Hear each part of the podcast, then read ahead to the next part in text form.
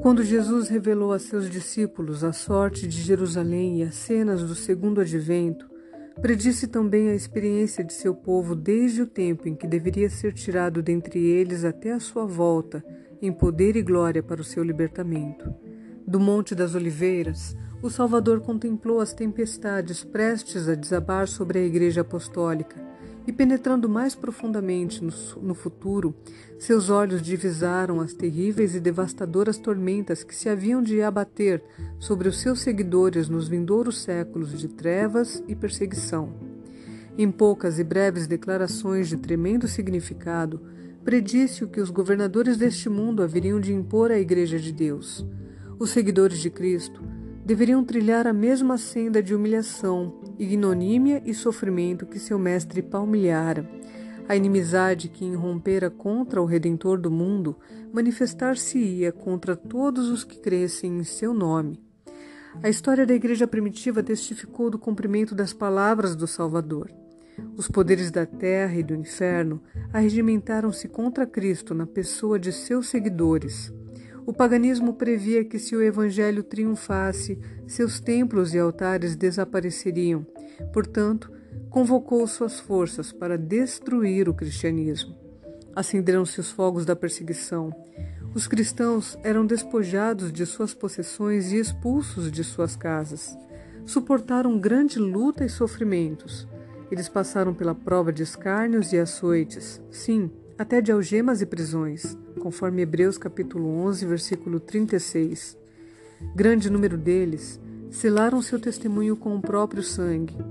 Nobres e escravos, ricos e pobres, doutos e ignorantes, foram de igual modo mortos sem misericórdia. Baldados foram os esforços de Satanás para destruir pela violência a Igreja de Cristo. O grande conflito em que os discípulos de Jesus rendiam a vida não cessava quando estes fiéis porta-estandartes tombavam em seus postos. Com a derrota, venciam. Os obreiros de Deus eram mortos, mas a sua obra ia avante com firmeza. O Evangelho continuava a espalhar-se e o número de seus aderentes a aumentar.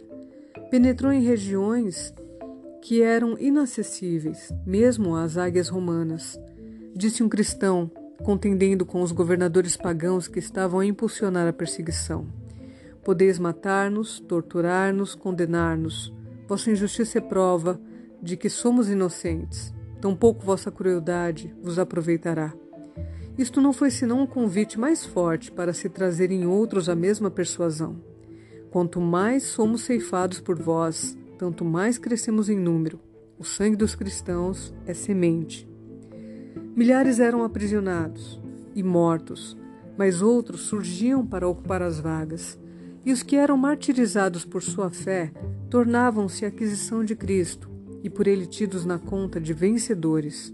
Eles combateram o bom combate e devem receber a coroa de glória quando Cristo vier. Os sofrimentos que suportavam levavam os cristãos mais perto uns dos outros e de seu Redentor. Seu exemplo em vida e testemunho ao morrer era um constante atestado à verdade, e onde menos se esperava, os súditos de Satanás estavam deixando o seu serviço e alistando-se sob a bandeira de Cristo. Satanás, portanto, formulou seus planos para guerrear com mais êxito contra o governo de Deus, hasteando sua bandeira na igreja cristã. Se os seguidores de Cristo pudessem ser enganados e levados a desagradar a Deus, falhariam então sua força, poder e firmeza, e eles cairiam como presa fácil. O grande adversário se esforçou então por obter pelo artifício aquilo que não lograra alcançar pela força. Cessou a perseguição e em seu lugar foi posta a perigosa sedução da prosperidade temporal e honra mundana. Levavam-se idólatras a receber parte da fé cristã enquanto rejeitavam outras verdades essenciais. Professavam aceitar a Jesus como Filho de Deus e crer em sua morte e ressurreição mas não tinham a convicção do pecado e não sentiam necessidade de arrependimento ou de mudança de coração. Com algumas concessões de sua parte, propuseram que os cristãos fizessem outras também, para que todos pudessem unir-se sob a plataforma da crença em Cristo. A igreja então encontrava-se em terrível perigo. Prisão, tortura, fogo e espada eram bênçãos em comparação com isto. Alguns dos cristãos permaneceram firmes, declarando que não transigiriam. Outros eram favoráveis a que cedessem ou modificassem alguns característicos de sua fé e se unissem com os que haviam aceito parte do cristianismo, insistindo em que este poderia ser o meio para a completa conversão. Foi um tempo de profunda angústia para os fiéis seguidores de Cristo. Sob a capa do pretenso cristianismo, Satanás se estava insinuando na igreja a fim de corromper-lhe a fé e desviar-lhe a mente da palavra de, da verdade. A maioria dos cristãos finalmente consentiu em baixar a norma, formando-se uma união entre o cristianismo e o paganismo.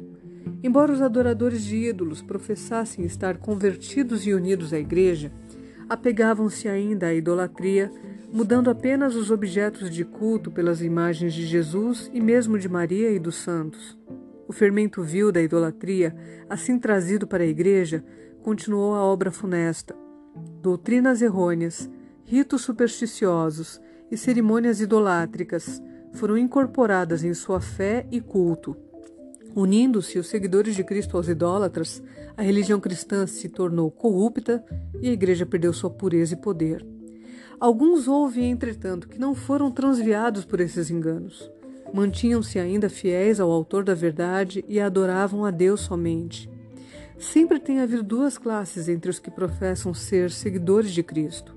Enquanto uma dessas classes estuda a vida do Salvador e fervorosamente procura corrigir seus defeitos e conformar-se com o modelo, a outra evita as claras e práticas verdades que lhe expõem os erros. Mesmo em sua melhor condição, a Igreja não se compôs unicamente dos verdadeiros, puros e sinceros. Nosso Salvador ensinou que os que voluntariamente condescendem com o pecado não devem ser recebidos na Igreja. Todavia, ligou a si homens que eram falhos de caráter e concedeu-lhes os benefícios de seus ensinos e exemplo para que tivessem oportunidade de ver seus erros e corrigi-los. Não há, porém, união entre o príncipe da luz e o príncipe das trevas, e nenhuma união poderá haver entre os seus seguidores.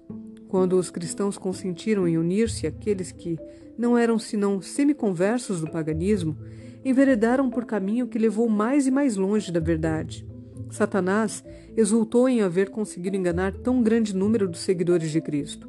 Levou então seu poder a agir de modo mais completo sobre eles e os inspirou a perseguir aqueles que permaneceram fiéis a Deus. Ninguém compreendeu tão bem como se opor à verdadeira fé cristã como os que haviam sido seus defensores. E estes cristãos apóstatas, unindo seus companheiros semi-pagãos, dirigiram seus ataques contra os característicos mais importantes das doutrinas de Cristo. Foi necessária uma luta desesperada por parte daqueles que desejavam ser fiéis, permanecendo firmes contra os enganos e abominações que se disfarçavam sob as vestes sacerdotais e se introduziam na igreja. A Escritura Sagrada não era aceita como a norma de fé. A doutrina da liberdade religiosa era chamada heresia, sendo odiados e proscritos os seus mantenedores. Depois de longo e tenaz conflito, os poucos fiéis decidiram dissolver toda a união com a Igreja apóstata, caso ela ainda recusasse libertar-se da falsidade e da idolatria. Viram que a separação era uma necessidade absoluta se desejavam obedecer à palavra de Deus. Não ousavam tolerar erros fatais à sua própria alma e dar exemplo que pusesse em perigo a fé de seus filhos e netos. Para assegurar a paz e a unidade, estavam prontos a fazer qualquer concessão coerente com a fidelidade para com Deus, mas acharam que mesmo a paz seria comprada demasiado caro com sacrifício dos princípios. Se a unidade só se pudesse conseguir comprometendo a verdade e a justiça, seria preferível que prevalecessem as diferenças e as consequentes lutas. Bom seria a igreja ao mundo se os princípios que atuavam naquelas almas inabaláveis revivessem no coração do professo povo de Deus. O apóstolo Paulo declara que todos quantos querem viver piedosamente em Cristo Jesus serão perseguidos, como está em 2 Timóteo capítulo 3, versículo 12.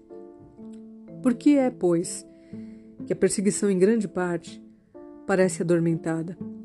A única razão é que a Igreja se conformou com a norma do mundo e, portanto, não suscita a oposição. A religião que em nosso tempo prevalece não é do caráter puro e santo que assinalou a fé cristã nos dias de Cristo e seus apóstolos.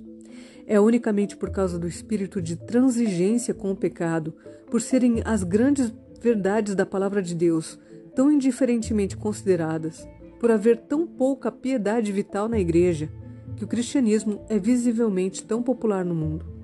Haja um reavivamento da fé e poder da primitiva igreja, e o espírito de opressão reviverá, reacendendo-se os fogos da perseguição.